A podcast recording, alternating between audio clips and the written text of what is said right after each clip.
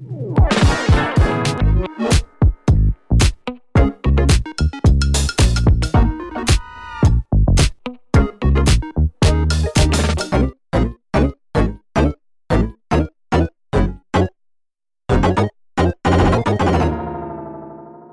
迎收听陶迪说，我是陶迪。前几天呢，有一个听众他私讯到我的粉砖，问了我一个问题。他说呢，因为他工作调动的关系呢，他现在住的地方离上班大概要一个小时的通勤车程，他觉得真的每天这样子太辛苦了。然后呢，因为他又是一个三宝妈。所以他现在的房子住着住着，又也开始觉得好像空间不够用了，所以在考虑说要不要在离公司比较近的地方再买一间大一点的房子，然后同时呢可以把公婆接过来一起住。那他问我的意见，那因为呢他的考虑是说，我有提到现在呃也许不是一个买房的最好的时机点啊，也许可能在两三年我们的。这个房价才会下修到一个接近谷底的状态，所以他很犹豫说：“那他现在呃，是不是要继续等？那他就先去租房子，租个三年吗？可是这租房子的租金不就等于又白白缴了三年给房东吗？所以他就一直在很纠结，不知道怎么办。好，那我给他的意见是说，以你这样子的强需求啊，因为你就是一个刚需的情况。”你无论如何就是要买，可是呢，你绝对不能表现得很急，因为你一旦很心急的时候，你就会乱买房子，可能就买了一个根本不是真的很喜欢的房子。所以你应该边租边买，你就先找一个地方租，把家人全部安顿下来，把自己也安顿下来，然后再慢慢的去找房子。因为这两件事情并不冲突啊，你还是可以边租房子，然后你就给自己很多的缓冲时间，可以去慢慢的看房子。那虽然我说现在也许不是房价会马上进入一个下修很多的阶段，可是你很难说什么时间点忽然会有一个个人的屋主，他就是因为缺钱，他要急售，然后你就刚好捡到便宜。这种情况其实很难说会什么时候发生嘛，所以你不用排斥现在去看房子。我觉得中古屋市场现在是可以去多看的一个时间点。那你就是看到有觉得满意合适的价格，你再买就好了。好，所以先租然后再买。那我觉得这里要跟大家分享一个很重要的观念，就是说为什么强调说你不能表现得很心急？因为呢，你现在如果是买中古屋，那我们面对的是谁？通常都是中介，对吧？那你想哦，如果你的中介知道你就是很急很急，你现在就是什么时间点就一定要买到一间房子，那你觉得价格会很好谈吗？他如果知道你的心态是这样子的话，你一定没有办法谈到一个很好的价格的。所以呢，我们在买房的时候，接下来要聊怎么样。议价，因为很多人会在网络上，你常常看到大家会喜欢问说：“诶，屋主开这个价，那我想出这个价，请问这个价格合理吗？”或者是说：“请问杀价有哪些技巧？”好，那我们今天就来谈谈这个问题。我觉得第一点是，你在面对这些嗯卖家或者是说中介的时候，你绝对不能表露出你很心急，这个是第一点，因为。你一定要保持的平常心，然后呢，只有价格满意你才出手，这样子你才容易买到一个好的价格。因为如果对方发现你很急，那不宰你宰谁，对吧？好，这这个是第一点。好，第二呢，我们在谈论到底要怎么样议价之前，我觉得有一个更重要的，就是你一定要挑对时机点，比你去学那些什么。呃，议价的技巧，什么样的话术可以说服他更重要？因为我之前也讲过蛮多次，我自己怎么样买到破盘价房子的故事。其实我没有什么议价技巧，我不是一个非常会杀价的人。但是因为我在一个对的时机点，也就是房市很冷的时候去看房，然后市场上根本没有竞争对手，就没有什么人要看房啊，又刚好碰到一个。缺钱缺很大，然后房子急着要卖的屋主，好，那这个时候价格就变得很好谈了。我甚至根本不用谈什么价格，就买到破盘价了。所以你选对时机点去买房，绝对比你谈这些什么溢价、出价技巧还要更重要的。我觉得这个是要先放在前面的。所以我们买房一定是怎么样在房地产市场你不会亏钱。关键就是你永远记得，你要在房市热的时候卖房子，才会卖到好价钱。可是你要买房的时候，是要在房市冷的时候，你才会买到好价格。也就是多头的时候卖房，空头的时候才是买房的时机。这个大家一定要记得。可是我觉得。这几句话讲起来很容易，可是真的在面对市场的时候，很多人他还是会反着做。为什么？因为这也跟我们以前分享过几本跟心理学好或者是行为科学相关的书谈到的也有关。这是普罗大众的一个正常的心理状态，就是大部分的人其实是真的。喜欢追价的，他永远会是在 市场价格一路一直往上的时候，他会恐慌，然后就很害怕，呃，会会追不上，很害怕。我现在不买会不会更贵？所以他会进去追价。可是，一旦下跌了，诶，他又另一种恐慌又出来了，又又会觉得说，诶，我不要现在买，它还会更低，我要继续等。所以，大部分的人是这样的心态。可是，如果你今天有听到我的分享的时候，你要选择做少数人，而不是我刚刚讲的这个大多数人。如果你可以在大家恐慌的时候，你贪婪，你才有办法赚到钱。房地产也是这样子的。今天就算你只是要嗯、呃、买一间房子自住好了，很多人会说啊，反正我是买来自住的，没差啦。你认真想哦。就算你是自住，可是你买的比别人贵，真的没差吗？你十年之后，你这个房子如果到时候的价格是比现在低的，那也就意味着，假设哈，你这个房子将来要卖掉，你搞不好还要贴钱拿去倒贴你的贷款，才有可能出清诶。真的没差吗？还有就是，你未来如果任何时间点需要钱的时候，一样的房子，人家可以贷到的钱就是比你多，这怎么会一样呢？所以不管你是投资的心态，还是你是要自住的心态，我们没有人会希望自己是买到贵的价格的。所以我觉得讲这一句没差的话，其实你只是给自己一个安慰剂哦。你只是因为你可能已经买贵了，好，那好吧，你就这样安慰自己好了。因为只要你放的时间够长。那你期待它房价还是可以涨上去，你就不会亏钱。好，你你只能这样想。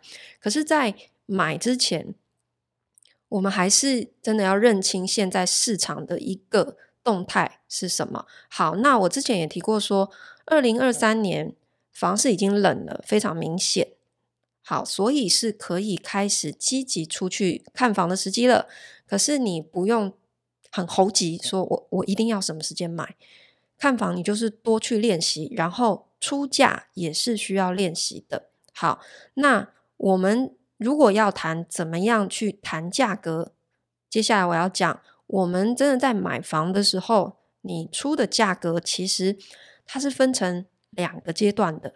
好，好，第一个阶段叫做出价，出价的意思就是说，我现在讲的是中古屋市场哈，因为今年我也没有很建议大家去买预售屋。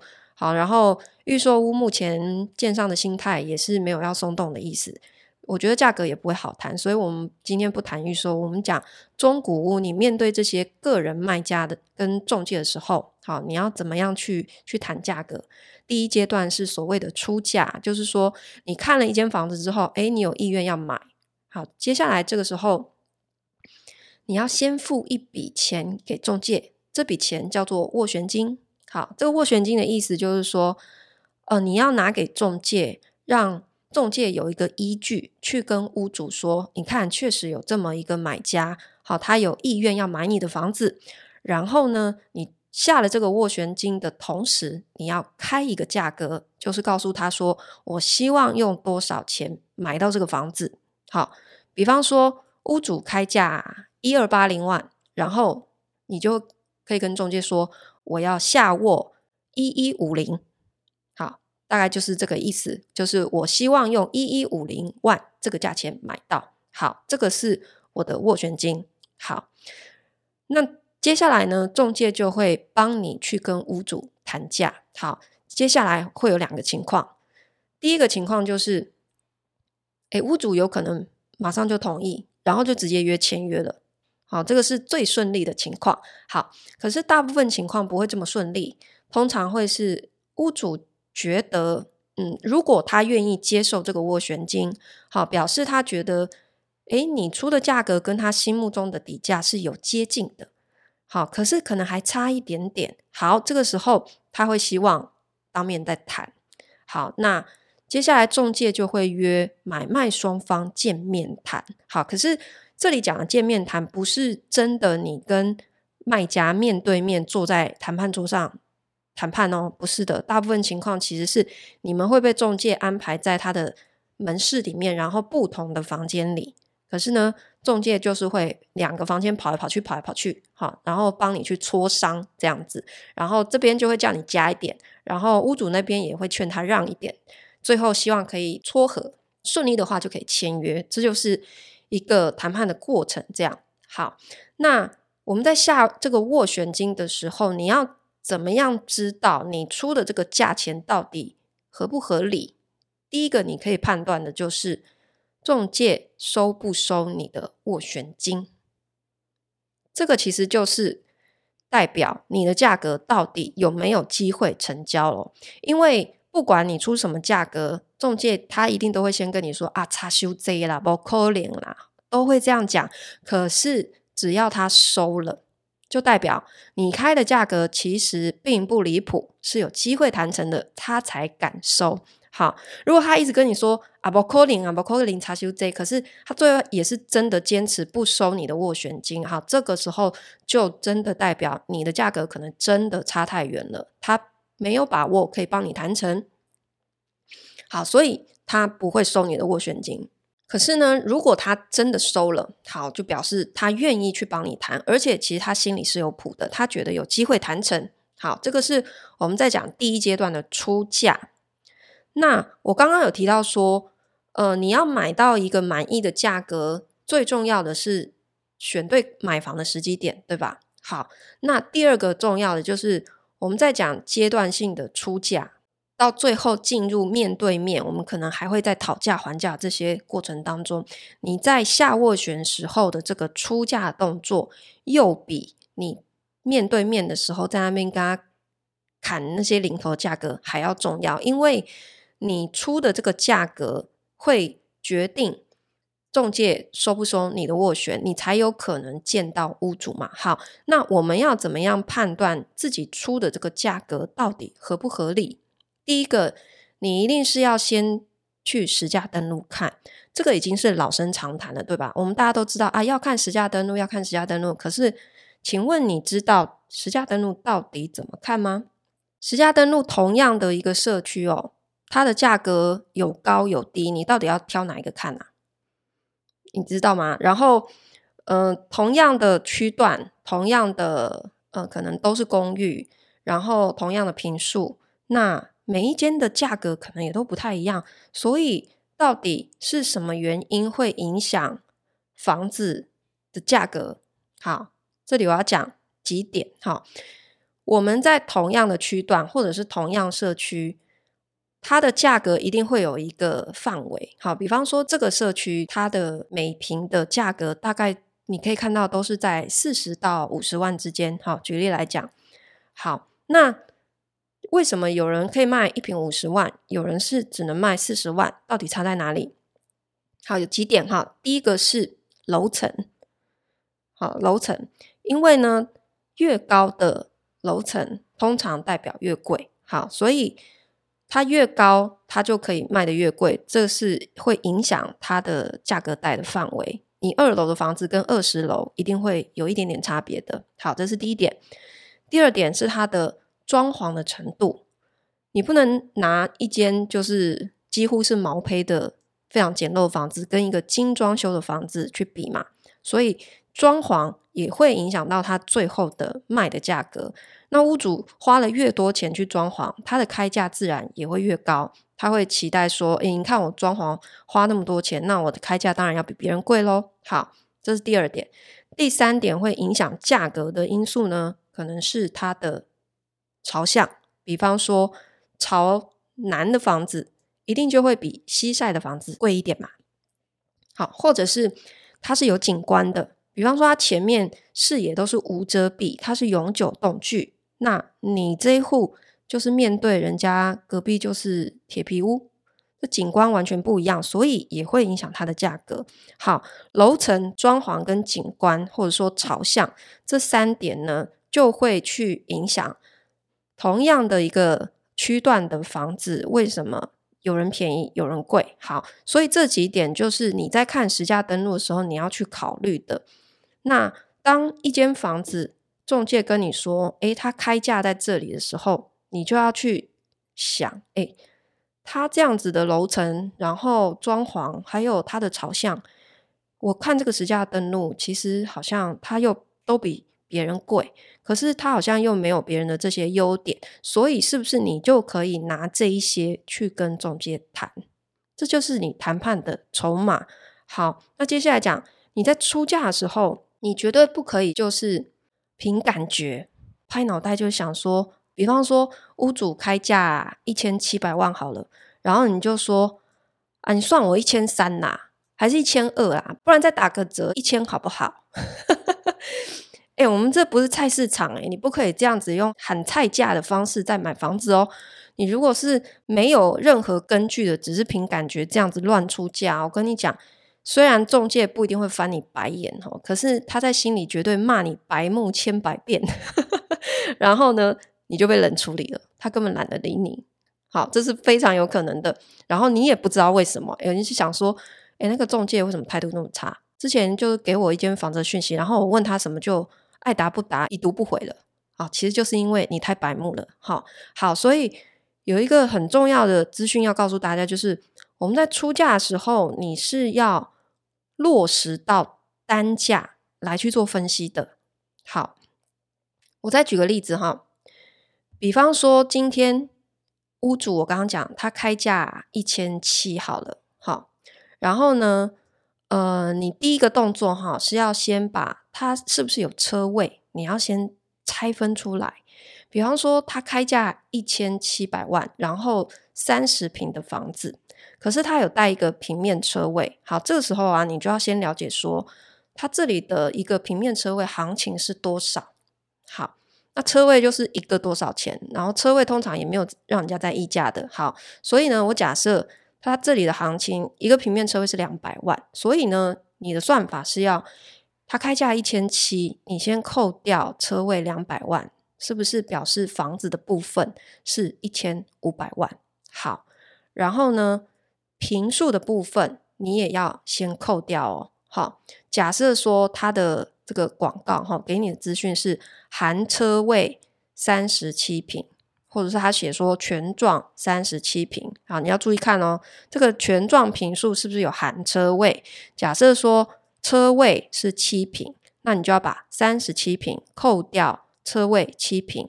算出说三十平才是它实际房子部分，可能是包含公社的这个坪数。好，接下来你要用刚刚我们一千七百万扣掉车位两百万是一千五百万之后，除以实际房子部分的坪数三十平，你就得出说哦，所以它每坪的开价是五十万。好，这时候这个就是你得到的一个开价的资讯。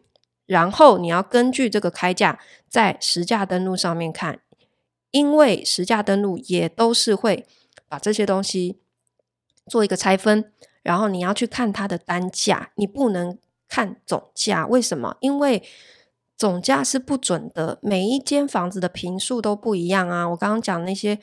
呃，会影响价格的因素有很多，然后它的坪数大小就会决定了它最后的总价是是多少。哈，所以我们要看这个房价合不合理，你要落实到单价去看才是准确的。好，所以回过头来说，那你在出价的时候也是一样哈。今天有可能你按照自己的经济情况，你在考虑说，好，屋主开一千七，可是呢，我希望我最多最多哈，就是用一千五买到好了。好，这时候你在设定价格的时候，你也要给自己有一点点弹性的空间哦。好，你要设定两个价格，一个是你最多愿意花多少，这个算是你的底价。你的底价其实是最高价是多少？再来，你要设定一个，那我可以砍到最低是多少？这是我最满意的价格。所以你先开一个最高，一个最低。那你跟屋主最后的谈判，很可能就是落在这中间嘛。你们的谈判就会从你先开一个最低的价格开始，慢慢往上加。当然，希望不要最后去 touch 到你的底价，就是最贵的那个价格。好，好，那假设你希望我最多用一千五就可以买到的话，好，那按照刚刚的算法，你一样哈，先扣除掉车位两百万，然后再除以它的坪数三十坪，换算单价，你就得出每瓶是四十三万多。好，这个时候你要用你想出的这个四十三点三万的价格来看，诶。到底它在实价登录上面看起来是不是相对是一个合理的价格？好，所以我们不是用总价，不是说啊，我想要用一千五百万买到，然后我去看这个价格合不合理？你看不出来的，因为每一间我刚刚讲坪数不一样，总价会落差非常大，所以我们要落实到单价才会准确。好，所以这个是我们出价的一个方法。好，你设定了这个两个价格之后，再去回推，当然你。开出去的是一个总价的价格，可是当中介他一直跟你说啊，太低了，太低了，好，这个时候你想要说服他，你要给他理由，这个时候你就必须用平数来去谈了。你看，我开四十三点三万，好，或者是说你再往低一点去开，因为四十三点三万刚刚可能是说已经是你心目中最高的价格，这个时候你可以从实价登录最低的每平四十万开始出。然后你就告诉他说，因为我觉得这个房子从实价登录上面看起来，你看它的楼层没有比人家高，然后装潢看起来也很简单，没有特别的装潢，所以我觉得每平四十万是合理的。你要给出一些比较明确具体的原因，这才能够说服别人哦。好，所以。我们出价其实是要用这个方式，就是第一个你要落实到单价，哈，然后再去算出总价。你不要听，就是我真的听到，就是 YouTube 或者是有一些电视的名嘴一直在说啊，你现在出价哈，来就是先打七折，先打八折。我跟你说，我不知道他真的是不是有买过房子，这个在实际的谈判过程是绝对不可能发生的，因为你这样子就是用买菜的价格在乱喊。没有人会接受这样子的出价方式，哈，所以你一定是从单品的价格去分析，然后最后再告诉对方，那为什么总价是在这里？你要有明确的理由，才可以说服对方嘛，好，这个是第一阶段，我们讲出价怎么样合理，你要做的功课。好，假设你这个出价屋主也接受了，好，我们进入谈判桌了，面对面的时候，好，或者是。隔两个房间的时候，这个词还叫做议价。好，那这个时候的溢价其实已经就只是可能针对零头的部分再去把它砍掉而已啦，一点点讨价还价。因为到了这个环节，你的价格不太可能出现大幅的变动了，在你之前下斡旋的时候就已经决定了大致的价格嘛，所以不可能这个时候还忽然说啊，我要大砍两百万、三百万，不太可能啦哈。只是说我们。在现场还可以就，诶，我发现屋况有什么样的问题？我觉得你这边哈应该要再减一点，或者是屋主也会跟你说，因为什么什么什么原因啦，啊，我装潢比较好啦，哈，所以你再加一点，所以这就是讨价还价的过程。可是这个讨价还价的过程差距大概就是几十万而已，不太可能上百万了。好，这是我们在谈价格的时候会有分出价跟议价的。两个阶段分享给大家，让你知道，将来你如果开现在开始好积极的去看房子、去看成屋市场的时候，你会面对的是什么样的谈判场景，然后你要做哪一些的功课跟准备。然后我再提醒一下哦，你要精准的出价，还有一个很重要的一环，就是你要能够掌握屋主的心态，就是你在看房的过程当中，你要多跟中介聊天，聊什么？聊屋主他为什么要卖房？他是什么样的状态？他是做什么工作的？啊，他们现在住哪里？家庭背景是什么？哦，为什么要卖房？你知道屋主的资料资讯越多，越能够有帮助。你在出价的时候，你会更有底气嘛？我举我之前的例子，为什么我我第一间房子出价我也很有底气？因为我清楚的知道屋主欠钱，他缺钱棘手，所以这个时候你就可以大胆的开价，你就有底气。如果你不知道屋主是什么样的人，他为什么要卖房？诶，你出价，那你也不知道他会有什么样的反应，对吧？所以掌握屋主的心态也是非常重要的。好，那最后我要跟大家讲的就是说。嗯、很多人会去讨论说啊，我们要怎么样破解中介话术啊？哈，好，或者是我们要有多好的口才去说服对方？其实我真心觉得你不需要去学这一些东西。为什么？其实所谓的谈判，它很简单，就是心态摆正，合理的出价，最后坚守你的底价。我觉得就是这样而已。买房没有那么多所谓的什么。话术什么什么技巧，你要去破解的。因为当你心态摆正，所谓的心态摆正，就是你不要有得失心。你现在出价就是底价就是在这边，超过我就是不买，我没有一定要买到。你不用把这些话讲出来，我说的是你放在心里，你要给自己这样的一个心态，就是只有出到我满意的价格，我才要买，然后你就不会被任何人的话术。给轻易的打动，人家中介要你加价，屋主讲各种的理由，或者是哀兵政策，你都可以不被他们动摇的，因为你没有得失心嘛，对吧？所以只要你尽全力，你真的仔细研究、做过功课了，然后呢，最后如果还是没有买到，没有关系的，因为房子真的太多了，没有非买不可的房子。好，所以总结一下。买房子要怎么样可以买到漂亮的价格？第一点，你要在对的时机点，也就是二零二三年现在开始。那我自己的判断是，接下来的两到三年都还是一个相对可以进去谈到比较好价格的时机点。然后呢，第二，多看房，多练习出价。可是呢，千万不要有得失心，迟早你就会买到一间你非常喜欢，而且。价格漂亮的房子，谢谢你收听陶迪说，我们下次见喽。